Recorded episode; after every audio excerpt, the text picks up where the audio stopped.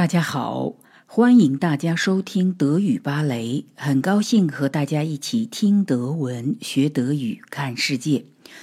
德国人呢比较喜欢做社会调查，喜欢做准确的数据统计，并且对所公布的数据呢做出详细的分析，认认真真的建议大家我们应该怎么做。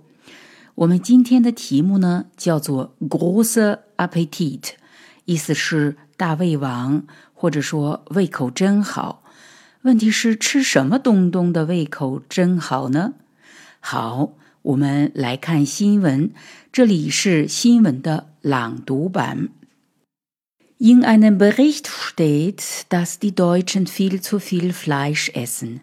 Schnitzel, Currywurst, Döner, Steak und Salami sind bei vielen sehr beliebt. Experten haben ausgerechnet, knapp 60 Kilogramm Fleisch isst jeder Mensch in Deutschland pro Jahr. Doch es gibt dabei Probleme. Weil die Menschen gerne Fleisch essen, gibt es auch Massenzucht.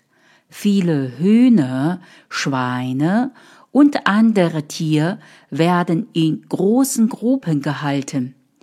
Sie haben wenig Platz im Stall und müssen oft leiden. Das ist einfach billiger. Und auch für die Umwelt ist die massenhafte Tierehaltung nicht gut.